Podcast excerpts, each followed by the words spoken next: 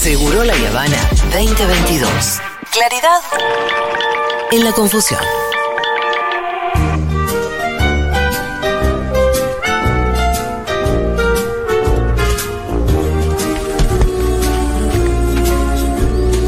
Yo soy tu amigo fiel.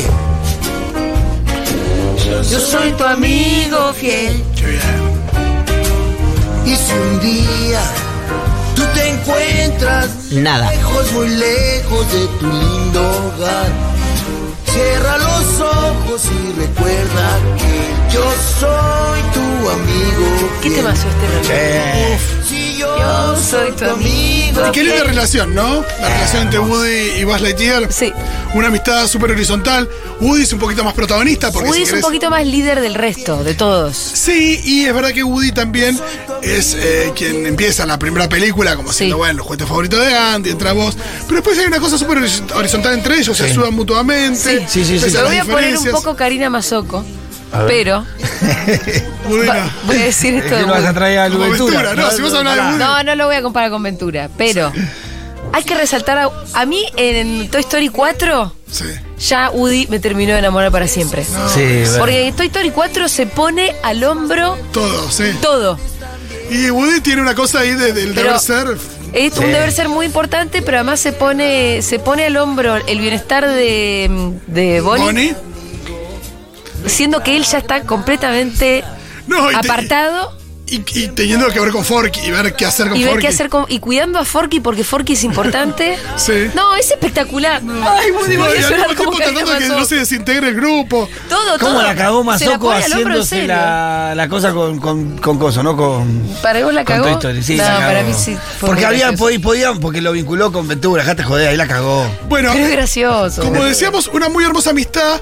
Algo que no siempre sucede en el cine. Sí, Porque muchas veces en el cine tenés eh, al mejor amigo de sí. el protagonista Claro. en un papel absolutamente secundario y funcional al primero.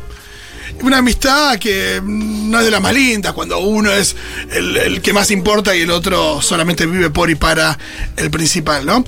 Por supuesto que el cine tiene ese problema también cuando en gran, gran, en la gran mayoría de las producciones vos tenés un protagonista. Sí, eh, y eso complica la cosa, pues la protagonista, si pensamos en una, no sé, comedia romántica. sí. La protagonista, poner que sea mujer, la mayoría de las protagonistas son mujeres. Hegemónica, blanca, heterosexual. Atractiva de una manera tradicional. No es atractiva de una manera como más. eh, menos convencional, sino que es atractiva de una manera convencional. Sí.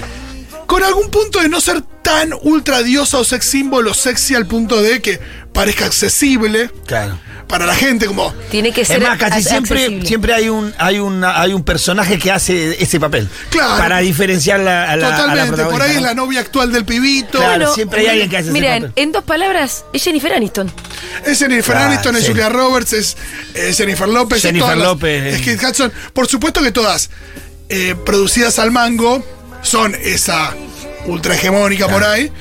Pero eh, por cómo las llevan en, la- en las series, por ahí la hacen parecer un poco más accesible, salvo por ahí en las escenas de, de la gala, del vestido, del final, donde, bueno, Ahí eh, ya. Hudson se pone el vestido amarillo en, en- en- como perder a Sí, sí.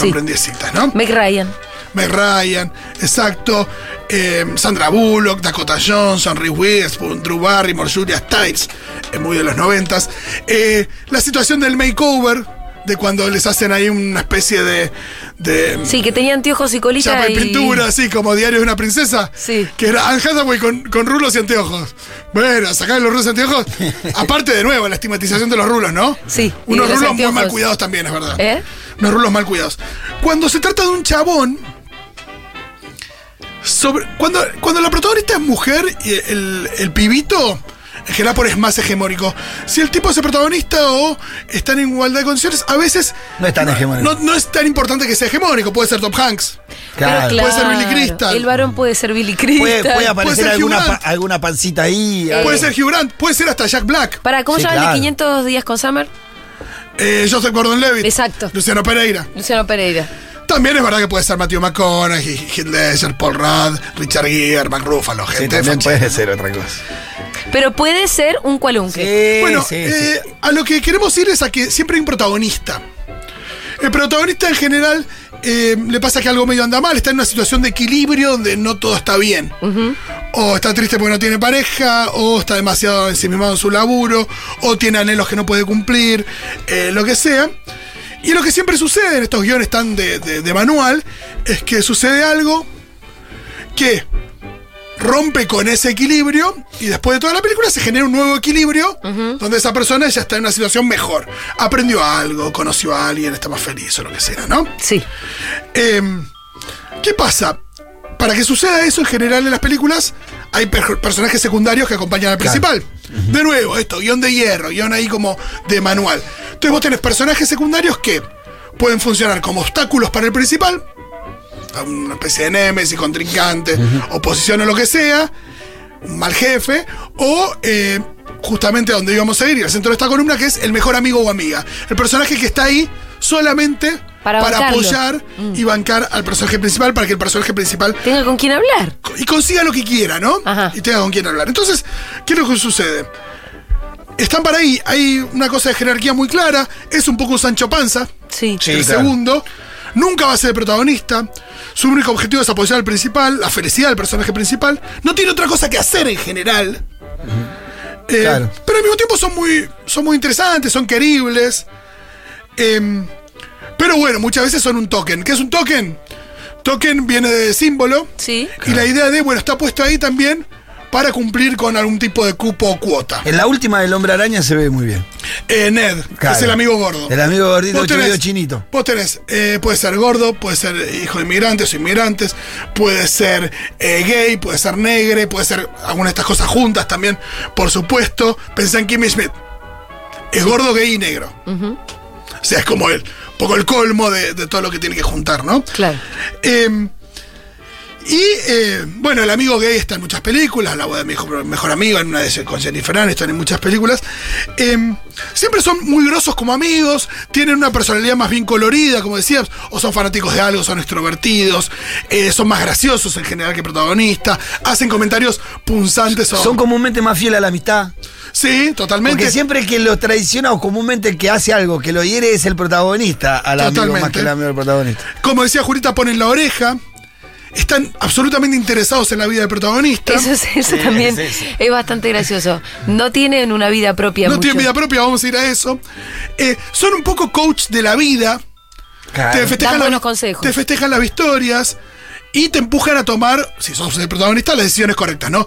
Es la que le saca un pasaje. Claro. Eh, O'Donnell en, en Sintonía de Amor que le manda la carta al otro. Ajá. Te manda la carta, te saca el pasaje, te dice, no, no, yo te cubro en el laburo, andá. Andá a buscarlo al aeropuerto. Ese tipo de cosas, ¿no?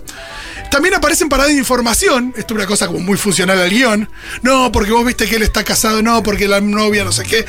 Como data, o para decir cosas que ya deberías entender viendo la película. Eh, a veces nos enteramos o no si tienen un final feliz.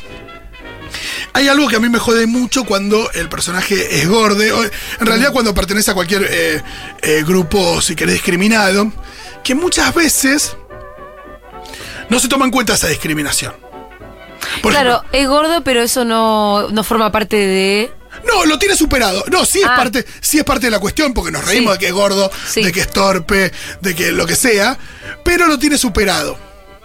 Que por un lado uno podría decir, bueno, está bueno ver un personaje que tiene, que no sé, con amor propio, que tiene esa cuestión por ahí no, no, le, no le resulta Sí. eh, Un problemática. pro- problemática, pero también es una forma de que el público no se preocupe por eso. Claro. Claro. Bueno, la gorda se divierte, la gorda borracha, bueno, rimos, así me puedo reír con ella y no me río de ella. No, no, sí. Es un poco una trampita ahí. Guarda con eso. Eh, eh, también eh, hay algo muy gracioso porque decimos, bueno, decíamos que puede ser eh, gorde, negre, eh, de la comunidad LGBT, o también puede ser ligeramente menos lindo. Sí.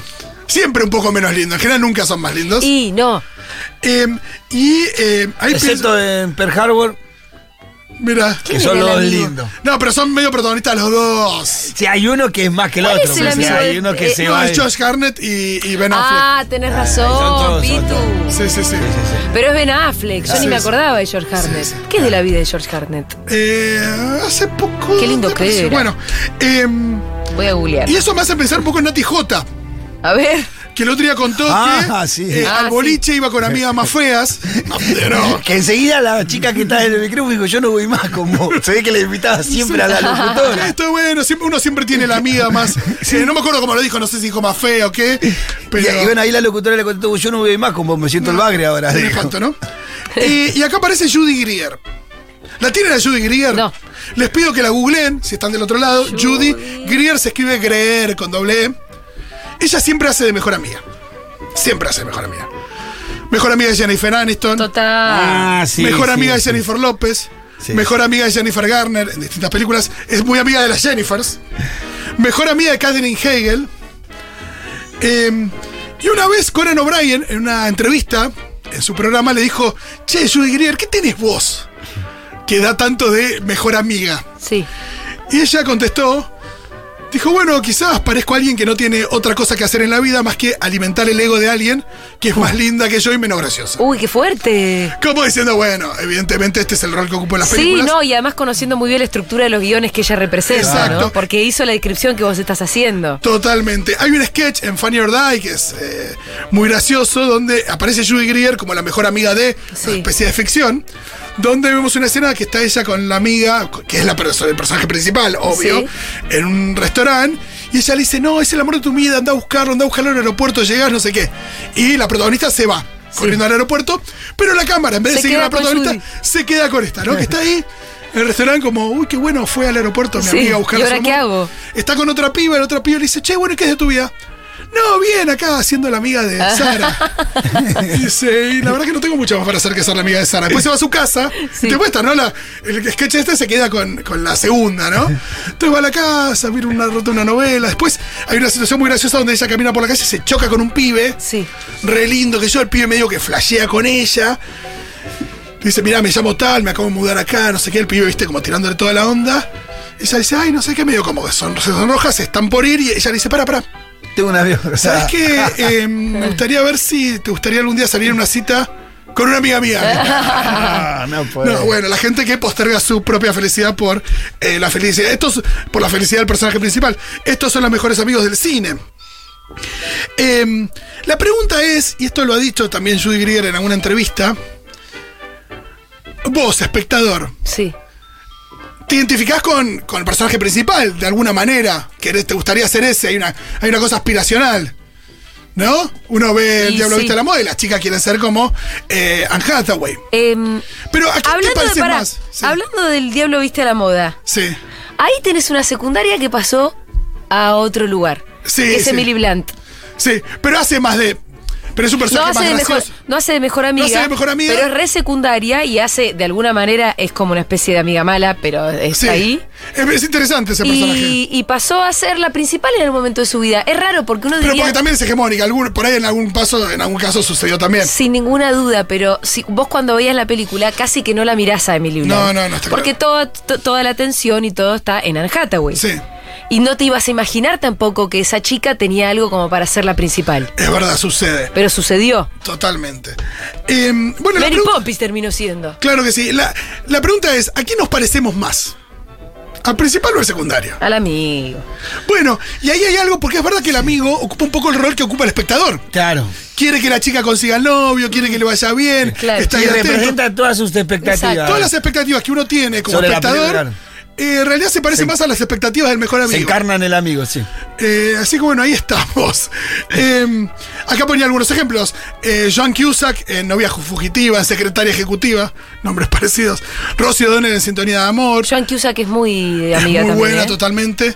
Eh, bueno, Ron en Harry Potter tiene algo de eso porque es como el amigo gracioso, parece que ellos son un grupo de tres amigos.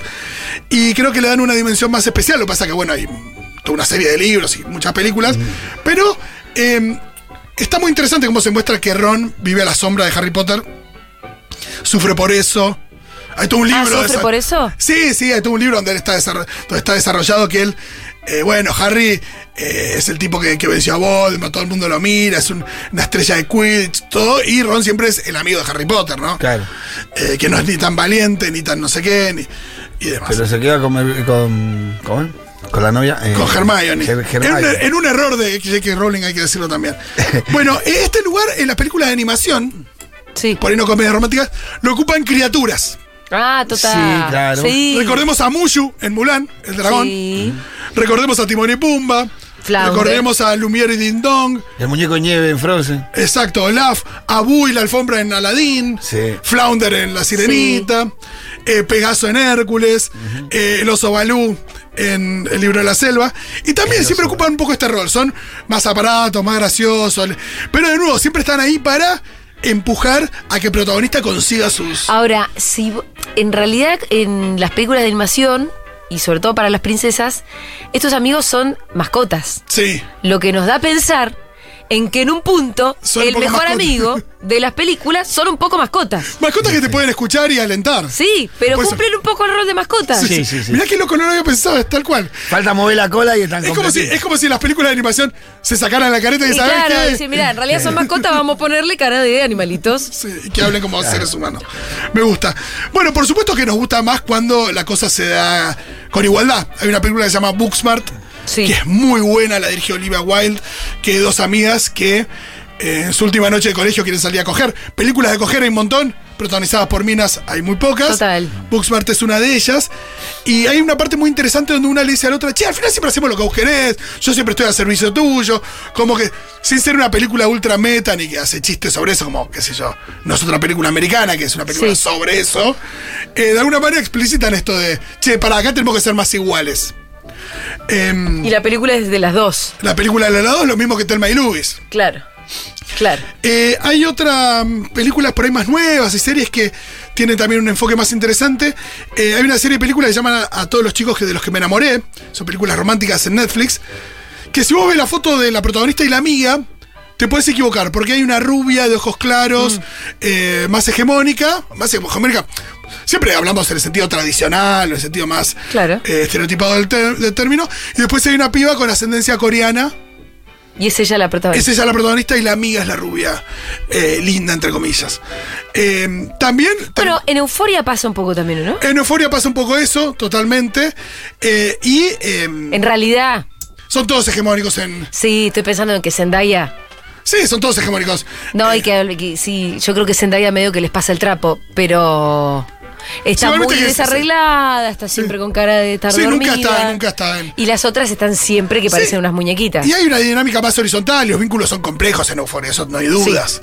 Eh, y después tenés eh, Shrill, que es una serie protagonizada por una piba que podría ser La mejor amiga de alguien Sí. eh, en otra serie, pero por suerte tiene su propia serie, que además eh, es una serie que no se centra en el sobrepeso de la protagonista. Eh, sino que bueno, es un tema como tantos otros eh, que atraviesan a Amy, creo que se llama el personaje. Bueno, no le pregunté a la gente. Sí, si pero tenés un montón de mensajes. Mejor amiga. La gente ya sola, Mira, justo Lucía dice, Fito, ¿qué pensás de la representación de la amistad en Euforia?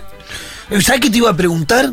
Mientras estaba desarrollando te iba a preguntar. Hay algo Muy interesante bien. en Euforia que viste que está dado como que son todos amigos. Sí. Sí. Esto es un grupo que son bastante diferentes. Sí. Tenés del más popular, menos popular, la, la, la que tiene sus vicios, eh, la, la más eh, intelectual, como que hay diferentes. Pero son todas amigas pues son amigos de la escuela. Sí, que en la escuela, ¿verdad que pasa un Y poco es verdad eso? que pasa eso, y probablemente es verdad que eh, Runo la vea más a casi 10 años después. Sí. O que, em, bueno, entre ellos por ahí no se vean tanto. Y me parece que eso es algo que tampoco está bien reflejado eh, en el cine respecto de la amistad. Esto de cómo las amistades cambian y que es algo natural. En el cine hay una cosa como si fuera tan sagrada la amistad que el que la rompe tiene que volver eh, con el rabo entre las patas a pedir perdón, o tiene que haber algo grave que rompa una amistad, y no simplemente que los personajes se alejen por cuestiones naturales, eh, por diferentes intereses, o porque pasaron una etapa diferente de la vida y la amistad pasa a ser diferente. Eh, me gusta mucho el final de Super Cool. Sí. Eh, no sé si la vieron. película de pibes que 20 salen, veces la vi. salen la noche a coger. terminan el personaje de Michael Cera, Evan y Seth, que es el personaje de Jonah Hill. Terminan durmiendo juntos medio hasta el mismo colchón, tipo, Sí. casi que abrazados diciendo te quiero mucho. Casi cuchara. Después de esta noche donde les pasaron mil cosas, a la mañana siguiente se despiertan, van a un shopping porque tienen que comprar una ropa para no sé qué. Y cuando van al shopping se encuentran con las dos pibas, con las que cada uno había tenido una historieta la noche anterior, con mayor o menor éxito, ¿no? Eh, cuando se encuentran con las pibas, eh, hay como una especie de guiño de no sé quién, como dice, bueno, che, me acompañás, una de las pibas le dice a uno de los pibes, me acompañás a tal. Como que deciden romper los grupos y que Sí. un pibe se saca una mina y, y- y viceversa, ¿no? Y lo del otro también. Y cuando ellos se separan y se van como con las minitas, eh, en, ese- en esa lógica, hay una cosa donde ellos se miran como. Como una cosa medio enrarecida, como diciendo, che, ahora te voy a dejar de ver qué onda, qué es esta separación. como medio triste, uno se va por las escaleras mecánicas.